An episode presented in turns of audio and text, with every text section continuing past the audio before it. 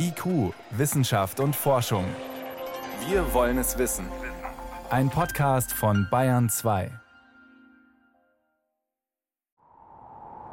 Die Antarktis, das ist einer der lebensfeindlichsten Orte auf der Erde. Nichts als Eis, Schnee und Fels, Minusgrade, monatelange Dunkelheit. Aber trotzdem wird dort jetzt gegärtnert. Gleich neben der Antarktis, Station Neumeier 3, steht ein Container im Eis. Und der ist ein Gewächshaus für Tomaten, Gurken, Salat. Betrieben wird dieses Gewächshaus nicht nur von den Polarforschungsspezialisten am Alfred Wegener Institut, sondern auch vom DLR, dem Deutschen Institut für Luft- und Raumfahrt.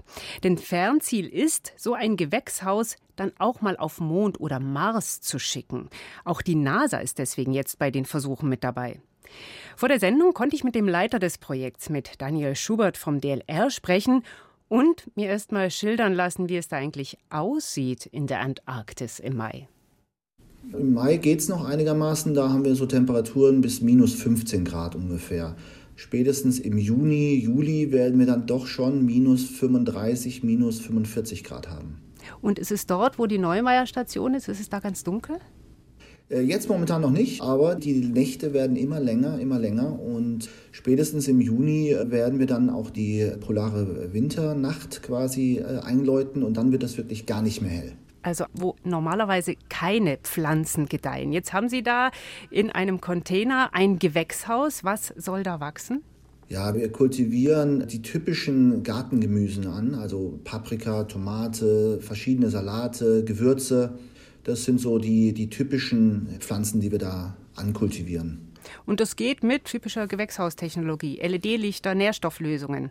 Ja, also typisch ist das jetzt nicht. Äh, das ist schon recht speziell. Sie müssen sich ja vorstellen, wir haben eine Außentemperatur bis minus 40 Grad. Innen drin haben wir dann plus 20 Grad. Also eine Temperaturdifferenz von 60 Grad. Das ist schon ordentlich. Wir geben der Pflanze oder wir geben den Pflanzen alles Mögliche, was sie brauchen, um optimal wachsen zu können. Also künstliches Licht, wie Sie ja schon erwähnt hatten, aber auch äh, eine Nährstofflösung. Die Wurzeln hängen zum Beispiel bei uns in der Luft und werden quasi alle fünf Minuten mit einem Nährstoffmix angesprüht. Und äh, zusätzlich geben wir der Pflanze noch alles drumherum, also die Luftfeuchtigkeit wird eingestellt. Wir begasen auch das Gewächshaus mit Kohlendioxid, damit wir damit auch ein gesteigertes Wachstum er erreichen können. Dass das Prinzip an sich funktioniert, das äh, konnten Sie schon zeigen. Vor gut zwei Jahren hatten Sie schon mal eine Gärtnersaison. Da kamen insgesamt 268 Kilogramm Gurken, Tomaten, Salat zusammen. Eine große Schüssel Salat für zehn Leute jeden Tag. Wenn Sie jetzt daran arbeiten, das System zu verfeinern, weil man es mal im All einsetzen will, was müssen Sie denn da noch prüfen, verbessern? Also wir prüfen jetzt mit der jetzigen äh, NASA-Mission einmal verschiedene äh, Pflanzensorten aus. Also die NASA hat da schon ihre eigenen Pflanzen, die sie mal später mitnehmen möchte zum Mond und Mars. Zum Beispiel? Das sind spezielle äh, Salatsorten. Eine heißt äh, Outrageous, das ist quasi so eine äh, rötliche äh, Salatsorte, aber auch andere Sorten. Und die nehmen wir, haben wir alle mitgenommen. Die wollen wir jetzt ankultivieren und schauen, wie die quasi bei uns im Gewächshaus funktionieren. Und darüber hinaus versuchen wir weiterhin herauszufinden, wie viel Arbeit brauchen wir eigentlich oder wie viel Arbeit muss man reinstecken, um so ein Gewächshaus zu betreiben. Äh, man muss sich das nämlich so vorstellen, eine Astronautenzeit ist sehr, sehr kostbar. Wir wollen also versuchen, möglichst die Zeit zum Kultivieren von, von Pflanzen zu minimieren. Und da ist die Antarktis ein perfektes Testumfeld, um das zu, zu erproben. Was muss man denn alles machen? Die Pflanzen wachsen ja eigentlich so vor sich hin, oder? Ja, schön wäre es, äh, wenn sie, ja genau, das ist nämlich genau der Punkt. Sie wachsen nämlich einfach vor sie her und wir wollen die natürlich ein bisschen in Form bringen. Also die Gurke muss hin und wieder mal geschnitten werden, da gibt es Seitentriebe, die müssen abgeschnitten werden. Die Tomatenpflanzen müssen bestäubt werden. Da müssen wir auch ein bisschen nachhelfen, weil wir haben natürlich keine Bienen vor Ort, die das für uns erledigen können. Das sind alles solche Sachen, die, die wir quasi dort in, der, in diesem Gewächshaus testen wollen. Und wie viel Arbeitszeit fließt da bisher rein?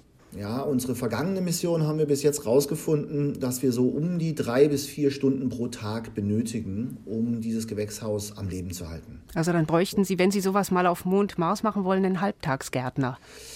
Ja, Halbtagsgärtner kommt es ungefähr hin, genau. Wie kann man das ändern? Was kann man da automatisieren? Ja, wir starten jetzt gerade ein großes Forschungsprojekt mit unseren Kollegen aus München, auch vom DLR um quasi einen Roboterarm zu integrieren. Und dieser Roboterarm soll dann später in dem Gewächshaus vor- und zurückfahren und mit künstlicher Intelligenz quasi erkennen, wo ein Seitentrieb zum Beispiel abzuschneiden ist oder welche Gurke man jetzt ernten kann und welches Blatt man quasi entfernen sollte. Das sind quasi so die, die Forschungsthemen, die wir jetzt so in Zukunft äh, auch noch anstreben. Aber der ist noch nicht in der Antarktis, dieser Arm. Nein, nein, nein. Das, das Projekt hat jetzt äh, dieses Jahr erst angefangen. Also wir sind da noch am Anfang. Aber wir hoffen, dass wir dann in den nächsten Jahren so einen Prototypen dann auch mal erproben können. Und ansonsten, was stellen sich noch für Fragen, wenn ich daran denke, dieses ganze Konzept mal in die Schwerelosigkeit zu schicken? Oh, da, da sind noch viele Sachen. Wir konzentrieren uns hauptsächlich bei unseren Forschungen für auf planetare äh, Gewächshäuser, also quasi, wenn wir auf der Mondoberfläche sind oder auf der Marsoberfläche. Und da haben wir natürlich auch noch ein bisschen Gravitation und das ist schon sehr hilfreich, wenn der Tropfen quasi von oben nach unten fällt. Wenn man das in der Schwerelosigkeit machen möchte, dann ist es doch schon sehr, sehr viel komplizierter. Da muss man schauen, wie man das Wasser und die Nährstoffe zu den Wurzeln bringt. Die Pflanze selbst weiß auch nicht, wo oben und unten ist. Die wächst dann meistens immer zum Licht hin. Äh, das ist dann quasi der nächste Reiz, den die Pflanze nimmt. Und äh, das ist dann schon recht kompliziert. Haben Sie selber mal in so einer abgelegenen Region wie der Antarktis überwintert und können nachvollziehen, wie toll es ist, in so einer Situation frisches Gemüse zu haben? Äh, nein, also überwintern habe ich jetzt noch nicht. Ich war allerdings beim Aufbau dabei. Also ich kann mir das schon gut vorstellen, wie das so in der Antarktis ist. Und man kann sich das vielleicht so vorstellen, das ist eine sehr sterile Umgebung. Man riecht kaum etwas in der Antarktis. Und wenn man dann in so ein Gewächshaus reinkommt mit einer hohen Luftfeuchtigkeit und dann riecht man diese ganzen Pflanzen, das ist schon ein, so eine Art Aha-Erlebnis. Ein Fest für die Sinne. Genau. Antarktis-Gemüse als Testlauf fürs Gärtnern im All. Das war Daniel Schubert, Missionsleiter beim DLR, beim Deutschen Zentrum für Luft- und Raumfahrt. Vielen Dank. Bitteschön.